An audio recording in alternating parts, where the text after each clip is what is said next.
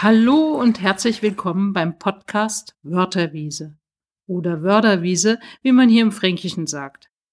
Womit wir auch gleich bei dem Ort sind, von wo wir senden, der Wörderwiese, die sich direkt vor der Fakultät Sozialwissenschaften der Technischen Hochschule Nürnberg befindet.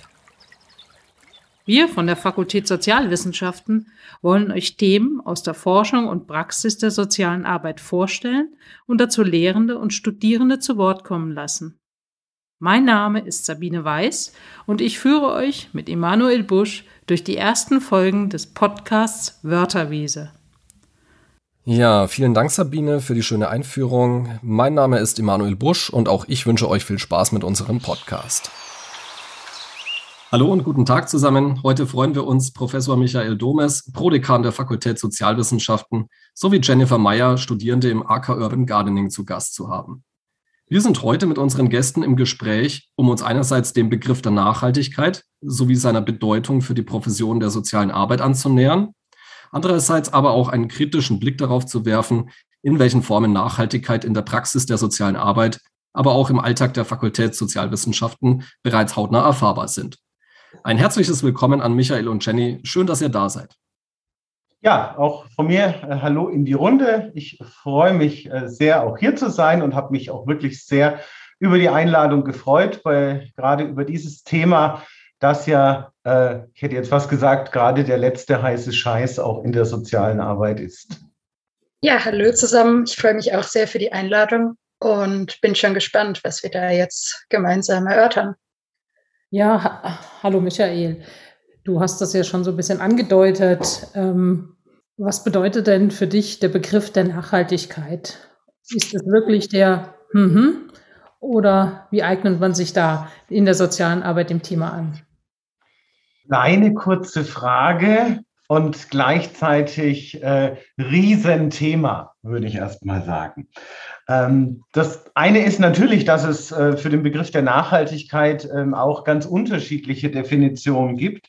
Ich glaube, einer Definition, der man immer noch sehr stark folgt und die auch in ganz vielen Publikationen auftaucht, ist das sogenannte Drei-Säulen-Modell der Nachhaltigkeit. Wenn wir an die Frage denken, wie eben zukunftsverantwortliches Denken und Handeln im Sinne des Wohles der Menschheit auch eben für zukünftige Generationen möglich ist. Und da besteht Nachhaltigkeit eben aus der ökologischen Dimension, der ökonomischen Dimension und der sozialen Dimension. Das wäre so eine klassische Definition, die auch immer, auf die auch immer wieder Bezug genommen wird. Ähm, und du hast es schon gesagt, ähm, ich sage mal, die Definition ist eines, wie wir damit umgehen. Auch in der sozialen Arbeit ist äh, so die andere Frage. Äh, und da würde ich definitiv sagen, dass für mich ähm, soziale Arbeit und Nachhaltigkeit gerade ganz stark so einen Buzzword-Charakter hat. Ähm, es wird überall verwendet, ähm, steht mittlerweile in vielen Konzeptionen drin, man bekommt damit auch Fördergelder. Ähm, und für mich ist aber die große Frage wirklich, muss soziale Arbeit jetzt auch noch die Expertin für Nachhaltigkeit werden? Oder anders auch gefragt, ist überall da, wo Nachhaltigkeit jetzt draufsteht, auch wirklich Nachhaltigkeit drin? Ja, spannende Impulse, Michael. Danke für die Einordnung. Jenny, als Mitglied im AK Urban Gardening hast du ja eine besondere Perspektive auf die Nachhaltigkeit. Würdest du dich der Einschätzung von Michael da anschließen? Und für unsere Zuhörenden, was genau ist der AK Urban Gardening und welche Aktivitäten machen ihn denn überhaupt zu einem nachhaltigen Projekt? Also um auf die erste Frage einzugehen, ich würde mich der Einschätzung teilweise anschließen. Ähm, also ich bin der Meinung, dass soziale Arbeit definitiv im Bereich der Nachhaltigkeit anzusiedeln ist. Ähm, gerade in Bezug auf das Drei-Säulen-Modell ist da ja die soziale Dimension elementarer Bestandteil und wenn die soziale Arbeit nicht in der sozialen Dimension anzusiedeln ist, wo dann? Und zum AK Urban Gardening. Ähm, wir sind ein studentischer Arbeitskreis und sind seit 2016 dabei, die Terrasse im Erdgeschoss des BL-Gebäudes zu begrünen, ganz im Sinne der Permakultur. Und dabei versuchen wir auch so nachhaltig wie möglich zu agieren, also so wenig Schadstoffe wie möglich ähm, zu involvieren und am besten eigentlich alles gebraucht oder tatsächlich aus der Natur zu sammeln an Materialien, die wir benötigen. Das ist vielleicht ein wunderbarer Punkt gerade, wo ich auch noch mal, wo ich auch noch mal einhaken kann. Ähm, ich sage natürlich auch nicht, dass Nachhaltigkeit für die soziale Arbeit unwichtig ist. Ähm, für mich ist nur die Frage sozusagen, welches Verständnis von Nachhaltigkeit verfolgen wir in der sozialen Arbeit? Und da wäre klar mein Fokus eben die soziale Nachhaltigkeit. Und da haben wir ja auch eine wirklich lange Tradition, ob jetzt bei äh, Jane Addams, Mary Richmond, Ali Salomon bis hin, ähm, sage ich mal, zu neueren Ansätzen der ökosozialen sozialen Arbeit von Wolf Rainer Wendt. Diese Tradition haben wir ja. Ähm, wo ich so ein bisschen immer Bauchschmerzen kriege, ist, wenn wir jetzt auch sagen, wir sind jetzt eben auch noch die ExpertInnen für ökologische und ökonomische Nachhaltigkeit. Da würde ich immer sagen, konzentrieren wir doch uns auf das, was wir eigentlich in der Theorie gut können. Ja? Und wenn wir so Aspekte wie Demokratiebildung, Empowerment, ähm, Stärkenorientierung, Partizipation. Ja, also was ja zentrale Handlungs-, auch Paradigmen und Orientierungen bei uns in der sozialen Arbeit sind. Wenn wir die erstmal richtig füllen würden und das umsetzen würden, was da in der Theorie vorhanden ist, dann kommt am Ende soziale Nachhaltigkeit raus. Ja, und das könnte eben unsere Stärke sein, einerseits uns wieder auf die Traditionen zu besinnen, die wir haben, und dann vielleicht eben viel stärker das auch umzusetzen, was wir schon in der sozialen Arbeit haben. Und für das andere würde ich mir dann Kooperationen suchen. Ja, ich muss kein Experte in ökonomischer Nachhaltigkeit sein. Aber es gibt natürlich auch in der Wirtschaft, äh, und die Wirtschaft ist nicht nur die böse Wirtschaft aus meiner Sicht, da gibt es natürlich auch so Ideen wie Postwachstumsökonomie, Nullwachstumsgedanken. Ja, und da finde ich, muss sich soziale Arbeit vernetzen und gemeinsam dann auch viel stärker werden, eben mit den unterschiedlichen Expertisen aus den unterschiedlichen Perspektiven dann wirklich nachhaltige Entwicklungsprozesse befördern. So, das wäre so ein Appell von mir. Äh, und das andere, und das ist sozusagen ein bisschen dieses Thema auch, ähm, was helfen da jetzt fünf äh, Karotten und äh, drei Kartoffeln, die man da anpflanzt, könnte ich jetzt so ein bisschen ja sagen. Ja, das macht ja die Hochschule noch nicht zu einem Ort für nachhaltige Bildungsprozesse. Ja, das ist natürlich wichtig und ein Element, wenn das alles ist und sozusagen nur fürs gute Gewissen, das wäre mir dann zu wenig. Dann sind wir irgendwie bei Greengewash, der soziale Arbeit, äh, die sicherlich auch gut funktionieren kann, aber eigentlich nicht im Sinne äh, der Erfinderin ist. Ja, also man kann natürlich auch das so sehen, finde ich fast, dass man die ähm, naja, diese Gartenarbeit von der Fachschaft oder den Studierenden auch als ein soziales Miteinander sieht, wo man zusammen an einem Projekt arbeitet. Das ist ja auch ein Bereich der sozialen Arbeit, dass man zusammen an Projekten arbeitet. Das kann jetzt natürlich auch Tomatenpflanzen sein. Aber jetzt würde ich dich mal fragen, Michael, ähm, was versteht man dann eigentlich unter Green Social Work? Das ist so ein Begriff, der da umgeistert. Ja, Green Social Work ist auch hier wieder ein Begriff unter vielen. Äh, eigentlich wie immer in der, in der Wissenschaft gibt es nicht den einen Begriff oder den, den einen Zugang. Äh, Green Social Work bezieht sich ähm, auf eine soziale Arbeit, ähm, sozusagen deren Interventionen, sage ich mal, verschiedene Perspektiven umfassen. Das heißt, hier geht es dann auch um Interventionen in Bezug zum Beispiel auf Schutz der Umwelt aber auch Steigerung der, des Wohlbefindens der Menschen. Und Umwelt ist eben nicht nur sozusagen äh, der Stadtteil, sondern Umwelt meint eben auch immer dann natürliche Umwelt entsprechend noch mit dazu. Das heißt, hier ist der Blick der Green Social Work geht dann letztendlich auch auf Abhängigkeiten, auf wechselseitige Abhängigkeiten zwischen den Menschen, eben aber in ihren soziokulturellen, in den ökonomischen, aber auch in den natürlichen Umwelten. Und dieser Ansatz ist eben zum Beispiel im angloamerikanischen Raum sehr weit verbreitet, neben aber weiteren Ansätzen, die es da gibt. Es gibt auch noch zum Beispiel den Deep Ecological Social Work Ansatz und noch viele weitere. Ja, ähm, aber ein Beispiel für Green Social Work wäre zum Beispiel soziale Arbeit im Kontext von Katastrophenhilfe. So. So kann man sich, glaube ich, auch nochmal noch mal ganz gut vorstellen. Ist aber, glaube ich, auch im deutschsprachigen Raum immer noch relativ wenig bekannt. Das heißt, hier wäre mein Plädoyer auch, ja, nicht nur darauf gucken, was vielleicht in der, in der Ökonomie schon vorhanden ist, sondern auch schauen, was denn international in der Social Work zu diesem Themenfeld da ist und das dann auch für uns hier entsprechend auch nutzbar machen.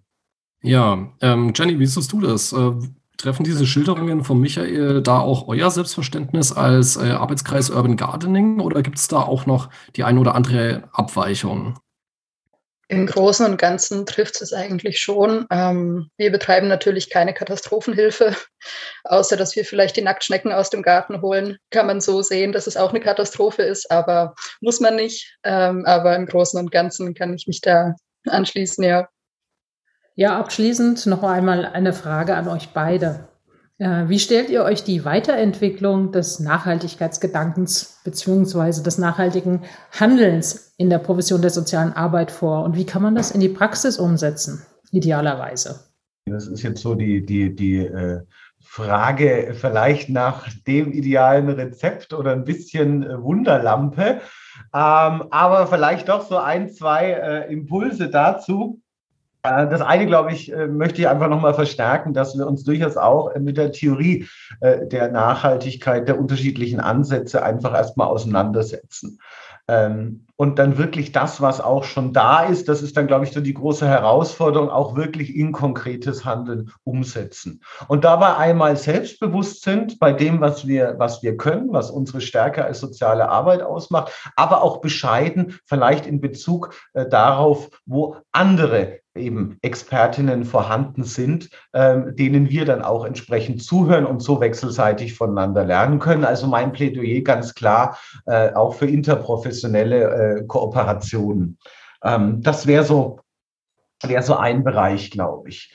Ähm, ein anderer Bereich betrifft das Hochschulsystem ganz klar ich glaube, ich kann dann auch nur AdressatInnen sozusagen äh, für Nachhaltigkeit, für ein Gefühl für, für nachhaltige Prozesse befähigen, ähm, wenn das Studium auch nachhaltige Bildungsprozesse fördert. Ja, und das wäre sozusagen die, die Aufgabe, die ich auch für uns und die Herausforderung, Verantwortung bei uns Lehrenden sehe, wie wir entsprechend denn solche nachhaltigen Bildungsprozesse auch gestalten, äh, wo das System vielleicht nicht immer unterstützend wirkend ist. Also auch hier sozusagen äh, entsprechend begründet Kritik üben und dann auch äh, Veränderung äh, für Veränderung eintreten. Ja, ähm, und vielleicht eben auch stärker ja, vielleicht erstmal abstrakte Begriffe wie Demokratiebildung, Empowerment wirklich mit konkreter Praxis auch in Bezug zu bringen, um eben Studierende dann befäh zu befähigen, das wieder äh, sozusagen in Prozesse mit ihren Adressatinnen auch zu übertragen. Und eine Möglichkeit kann da auch sein, so ein kleiner Werbeblock äh, quasi, ähm, unsere wissenschaftliche Fachgesellschaft, die DGSA, die hat äh, jetzt auch eine ganz neue äh, Fachgruppe gegründet, ähm, da geht es dann auch um Klimagerechtigkeit und sozialökologische Transformation. Ähm, die haben übrigens auch eine sehr gute Linkliste zum Thema soziale Arbeit und Nachhaltigkeit, die man sich da auch auf deren Seite kostenlos downloaden kann. das ist vielleicht auch nochmal für Studierende ganz interessant, sich da auch nochmal ähm, entsprechend zu informieren. Ja, kein Rezept, aber vielleicht mal Gedanken und Impulse, die man aufnehmen kann und weiterdenken kann. Das finde ich nämlich auch nochmal bei dem Thema Nachhaltigkeit, glaube ich, ganz wichtig. Nachhaltigkeit und vor allem auch Veränderungen in Bezug auf Nachhaltigkeit brauchen Zeit. Äh, und sich dafür dann auch wirklich die Zeit zu nehmen, ähm, um eben nicht nur bei so einem Buzzword zu bleiben, das eigentlich dann relativ inhaltsleer ist. Also Mut auch dafür, sich Zeit zu nehmen und Zeit zu geben. Ja, Jenny, wie siehst du das? Kannst du dir die Nachhaltigkeit in der Lehre, wie stellst du dir die vor? Kannst du das für dich vorstellen? Ich fände es ziemlich wichtig, wenn Nachhaltigkeit als ganzes Thema, also komplett ganzheitlich, ein bisschen mehr thematisiert werden würde. Also es gibt ja das CAP-Modul Nachhaltig studieren und da wird es natürlich aufgegriffen, aber ansonsten ist es hier und da mal zu finden, aber es ist kein zentraler Punkt der sozialen Arbeit. Und gerade wenn diesbezüglich etwas passieren soll für die zukünftigen Generationen, sollte sich dementsprechend schon etwas tun. Aber sonst. Ich finde es ganz wichtig, wenn ich da gleich so, so reinhaken kann, weil ich mir gerade nämlich nochmal, finde ich ganz wichtig, diesen Aspekt auch der Transgenerativität der gerade angesprochen wurde. Ja, es geht eben sozusagen auch um äh, lebenswürdige Bedingungen für die zukünftigen Generationen. Finde find ich nochmal noch mal ganz wichtig. Ähm, und auch da äh, gibt es ja Ansatzpunkte. Mir ist gerade Hans Jonas eingefallen äh, mit seiner Verantwortungsethik. Die ist auch schon Jahrzehnte alt. Äh, und ich denke mir, die könnten wir eigentlich auch mal wieder auspacken. Und da hat er schon so in Anlehnung an Kant seinen ökologischen Imperativ entwickelt. Handle, handle so, dass alle deine Handlungen vertretbar sind mit der echten Permanenz menschlichen Lebens auf Erden. Und ein kurzer Satz, wo eigentlich alles drinsteckt und eben auch genau diese Transgenerativität nochmal äh, und uns auch nochmal bewusst macht, wir haben Verantwortung, jeder Einzelne von uns hat Verantwortung, wir können aber auch gemeinsam was bewegen. Sehr spannend. Ähm, Michael, wenn ich da noch kurz äh, anhaken darf, äh, gerade dieses, dieses letzte Beispiel, das, die, äh, das du jetzt erwähnt hast, ähm, das schließt jetzt super an an eine Rückfrage, die ich nochmal an dich hätte. Du hast ja vorhin äh, ganz am Anfang erwähnt, äh, dass du es eher so sehen würdest, dass die soziale Arbeit äh, sich eher auf Fragen der sozialen Nachhaltigkeit begrenzen sollte, erstmal um da vor der eigenen Haustür zu kehren, wenn ich das richtig verstanden habe. Ähm, oder zumindest in dem Bereich zu bleiben, wo, wo die tatsächliche Kompetenz auch da ist. Ähm, für mich ist aber schon die Frage, und äh, da passt eben das Zitat von gerade sehr gut, äh, ob sich das überhaupt trennen lässt, ähm, sinnvoll. Wenn wir jetzt im Endeffekt noch in einer Gesellschaft sind, äh, die eben strukturell noch nicht ähm, ökologisch und ökonomisch nachhaltig ist, ob wir dann nicht im Endeffekt, äh, wie es in der sozialen Arbeit oft so ist, dann zumindest als Übergangsnotlösung im Endeffekt so ein bisschen wieder Feuerwehr spielen, auch im ökologischen Sinn und äh, da einfach Impulse in die Gesellschaft schicken müssen, beispielsweise mit solchen Dingen äh, wie Urban Gardening. Lässt sich das trennen? Ein Starr lässt sich das nicht trennen. Aber wenn ich mal ein bisschen kritisch sagen kann, auch zum Beispiel die, äh, die Fridays for Future Bewegung, äh, sozusagen, da ist soziale Arbeit erstmal nicht beteiligt. Ja, also diese Bewegung kam einfach von jungen Menschen, die sich Sorgen um ihr zukünftiges Lben auf dem Planeten machen und die auch sozusagen äh, Verantwortung übernehmen, indem sie eben für auch äh, Transformationen eintreten. Ja, das wäre nochmal spannend drauf zu gucken, das Verhältnis von sozialer Arbeit und sozialen Bewegungen, äh, was, da, was damit auch noch so angesprochen ist. Und nein, trennen lässt sich das nicht. Ich glaube aber, ich muss auch als Sozialarbeitende eben nicht in der Tiefe in allen Dimensionen drin sein, ja, sondern eben kooperieren. Was weiß ich, wenn es darum geht, eine neue Einrichtung zu gründen, zum Beispiel, ja, ein Jugendtreff oder dergleichen. Ich meine, das ist schön, wenn man mit den Jugendlichen dort dann aus irgendwie Tetrapacks Stiftehalter macht und ein, schöner Kompost noch im Garten steht. Ja, aber ähm, Fragen von Wärmedämmung, äh, von Solarzellen auf dem, auf dem Dach und dergleichen. Also was es da an Möglichkeiten gibt, da hole ich mir, da gibt es ja Experten, die muss ich mir eben mit ins Boot holen. Oder auch aus ökonomischer Sicht sozusagen, wie ich auch vielleicht den sozialen Mehrwert meiner Einrichtung darstellen kann, auch einer Politik vielleicht gegenüber kommunizieren kann, die vielleicht nur an harten Kennzahlen interessiert ist, dann hole ich mir eben auch nochmal einen Ökonomen rein, der meine Grundhaltung teilt. Und dann ist es, glaube ich, ein wechselseitiges Lernen, was jetzt, was jetzt durchlässig ist. Ja, wo es natürlich nicht diese starren Grenzen gibt. Aber ich glaube schon, es gibt unterschiedliche Schwerpunkte. Und ich muss mhm. vielleicht als Sozialarbeitende jetzt kein äh, Geoökologe sozusagen im, äh, werden, ähm, aber ich muss eben das ausfüllen, eigentlich, äh, was unsere Profession, aber auch die Disziplin äh, letztendlich auch ja, fordert und an Grundlagen eben auch hat.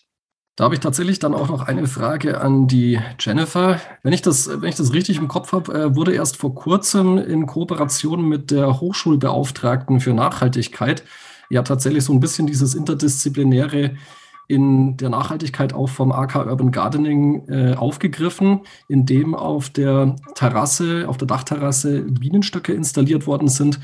Ich glaube sogar unter Beteiligung eines Imkers. Ähm, magst du uns da noch ein bisschen Näheres erzählen? Ja, richtig. Das war jetzt diesen Dienstag, dass die Bienenstöcke aufgestellt wurden in Kooperation mit dem Stadtimker, der sich da darum kümmert. Und Ziel des Ganzen ist es irgendwann, dass der Imker nicht mehr notwendig ist und dass sich freiwillige Studierende da aktivieren, las aktivieren lassen in Form von Schulungen, die da dann stattfinden oder dass sie tatsächlich schon privat am Imkern sind. Genau, und dafür haben wir jetzt im Garten natürlich noch mal mehr Blumen angesät, damit die Bienen auch was zu futtern haben. Und das mal schauen, wie es wird. Ich bin sehr gespannt, ob die Bienen sich da wohlfühlen. Aber das ist vielleicht aber eben eine schöne Möglichkeit, wie vielleicht auch ein bisschen der Bezug auch zum Sozialen einfach Begegnungsräume dadurch geschaffen werden, die jetzt äh, hinausgehen einfach über, über sage ich mal, diese äh, Credit Point Logik. Äh, äh, Michael Winkler hat neulich in einem Artikel gesagt, Bildung ist die neue Blödmaschine. Äh, und das sozusagen sprengt vielleicht so das Verständnis auch von, vom Bildungssystem als Maschine ein bisschen auf, sondern schafft eben auch Begegnungsräume für Austausch, für Entwicklung, für Zusammenkommen.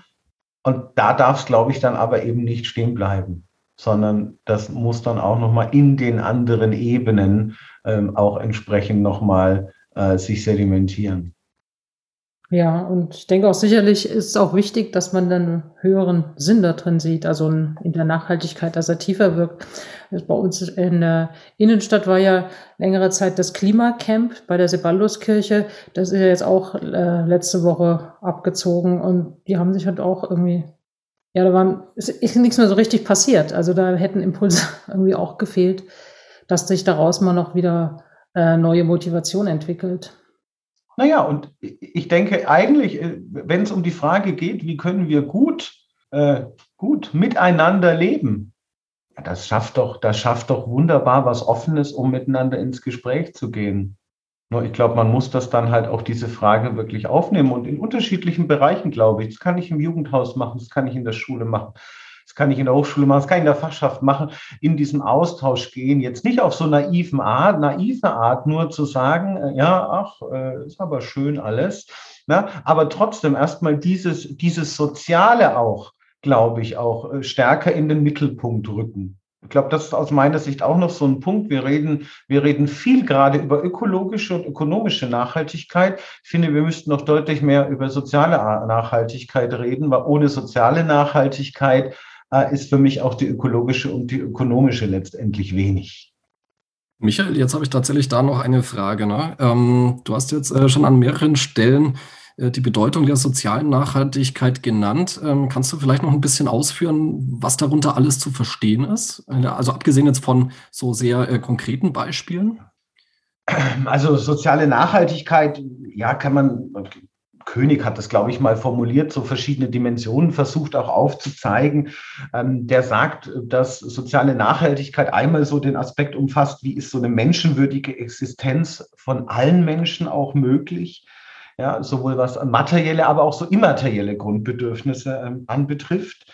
Dann ist eine Frage natürlich auch Existenzsicherung durch gerechte Arbeit. Arbeit aber eben auch hier ganzheitlich, nicht nur äh, ähm, Erwerbsarbeit, sondern zum Beispiel eben auch Care-Arbeit. Ähm, dann so die Frage, welche sozialen Ressourcen stehen mir überhaupt zur Verfügung äh, für Handlungschancen und Handlungsperspektiven auch im Leben. Ja, und ich brauche welche. Äh, sonst kann ich das nicht. Also ich kann das nicht nur alles auf, auf, auf die individuelle Verantwortung zurückwerfen. Ich brauche auch soziale Ressourcen. Ähm, bei sozialer Nachhaltigkeit geht es auch um sowas wie Chancengleichheit. Ähm, in der Gesellschaft eben, die auch durch zunehmende Ungleichheit gekennzeichnet ist, ob das jetzt Ungleichheit in Bezug Stichwort Armut ist, das aber auch Bildungsungleichheit ist, hat man jetzt in der Corona-Pandemie ja auch sehr stark nochmal gemerkt, wo bestehende Gleich Ungleichheiten sich nochmal deutlich auch verstärkt haben. Aber es geht auch um sowas wie Beteiligungsmöglichkeiten für alle Gruppen zu schaffen. Äh, eben Beteiligungsmöglichkeiten, wie wir auch unsere Gesellschaft gestalten. Wir sagen ja oft, die Gesellschaft, das ist unsere Gesellschaft in der wir leben und deren MitgliederInnen wir letztendlich sind. Also so Fragen eben auch von, von Demokratiebildung, Partizipation, aber auch Mündigkeit. Das wären so Aspekte von sozialer Nachhaltigkeit. Aber lassen die sich dann einfach so aus dem Nichts herzaubern, ohne dabei ökologische und ökonomische Aspekte zu beachten? Nein. Touché, könnte ich jetzt sagen. Äh, da, da spielen natürlich auch Fragen äh, von, von ökonomischen, gerade auch natürlich von ökonomischen und ökologischen Aspekten eine Rolle. Also wenn ich gerade an, jetzt nicht nur, ja, ähm, aber auch an Konflikte im globalen Süden zum Beispiel denke, ähm, Bezug zum Beispiel auf Wasserversorgung oder dergleichen, da spielt die Ökonomie und deren äh, Marktmacht natürlich ähm, auch eine große Rolle. ähm, oder auch vorenthaltene Bildungschancen. Ähm, es geht ja nicht darum, dass diese Menschen bildungsfern sind, sondern sie sind jetzt sozusagen im Sinne des Klassismus ja vielleicht eher Bildungsbürgertum fern, aber eben nicht bildungsfern. Und da spielen natürlich äh, die anderen Aspekte eine große Rolle, gebe ich, äh, gebe ich äh, sofort, gebe ich sofort recht. Und ähm, auch zum Beispiel, was jetzt zum lebenswerte Stadt oder dergleichen betrifft, das ist ja nicht nur eine Frage auch von, von Wohnraum, ähm, es, da spielen ja auch eben ähm, Rolle von, wie viel, wie viel Asphalt ist quasi da, wie viel, wie viel freier Raum ist noch da oder ist alles versiegelt oder dergleichen. Äh, wie wie sieht es auch hier sozusagen mit dem Wasserzugang aus? Also diese Fragen spielen da auch eben alle eine Rolle. Und damit sind wir wieder bei dem, was du, Immanuel, vorhin gesagt hast, eigentlich, dass natürlich diese Bereiche miteinander zu tun haben. Da würde sich als Arbeitsfeld der sozialen Arbeit im Endeffekt dann auch äh, der ganze Bereich der Stadtentwicklung äh, sehr stark anbieten. Ne? Der ist ja doch äh, sehr interdisziplinär ausgelegt, äh, was jetzt auch Architekten betrifft, natürlich auch die Kommunalpolitik und alles weitere. Ähm, das wäre ja eigentlich so ein Bereich, wo man sagen kann, okay, man kann da in diesem äh, sehr interdisziplinär geprägten Feld äh, die Stärken der sozialen Arbeit einbringen und ähm, da trotzdem dran arbeiten, dass man eben an allen diesen drei Dimensionen wirklich auf eine ganzheitliche Nachhaltigkeit äh, hinarbeitet. Ne? Und das im Sinne einer professionellen sozialen Arbeit. Ich nicke nachdrücklich, auch wenn man es nicht sieht. Sehr gut. Ja, Michael und Jenny, vielen Dank, dass ihr da wart und eure Perspektiven über Nachhaltigkeit mit uns geteilt habt. Es war ein sehr nettes Gespräch. Und auch von meiner Seite aus vielen Dank für euren Beitrag. Äh, danke, dass ihr da wart. Bleibt gesund und alles Gute. Vielen Dank in die Runde und eine gute Zeit. Ja, auch vielen Dank von mir und ein kurzer Aufruf noch an die Mitstudierenden. Solltet ihr Lust auf Gärtnern haben, ihr könnt jederzeit vorbeikommen zum Garten und einfach mitmachen. Tschüss von Sabine und Emanuel. Wir hoffen euch bei unserem nächsten Podcast Wörterwiese als Zuhörende wieder dabei zu haben.